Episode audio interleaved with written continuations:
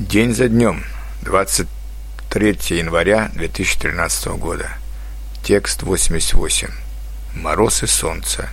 День чудесный. Сегодня была совсем пушкинская погода, классическая русская зима, с морозом после метели, с солнцем, которого мы не видели почти уже месяц, со свежим белым снегом, который еще не успел почернеть от городской копоти машин. И даже люди были более приветливыми, чем всегда, потому что мы все дети природы, и когда она посылает нам такие красивые дни, то и мы сами становимся лучше и красивее. А вот, как писал наш поэт Александр Пушкин в стихотворении «Зимнее утро» об одном из таких зимних морозных дней.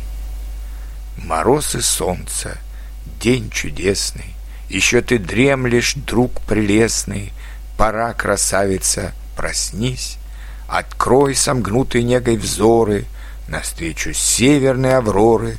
Звездою севера явись.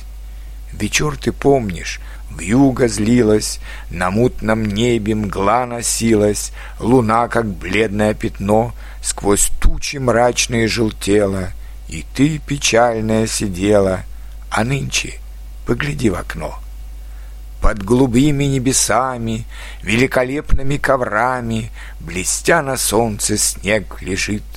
Прозрачный лес один чернеет, И ель сквозь ини зеленеет, И речка подо льдом блестит.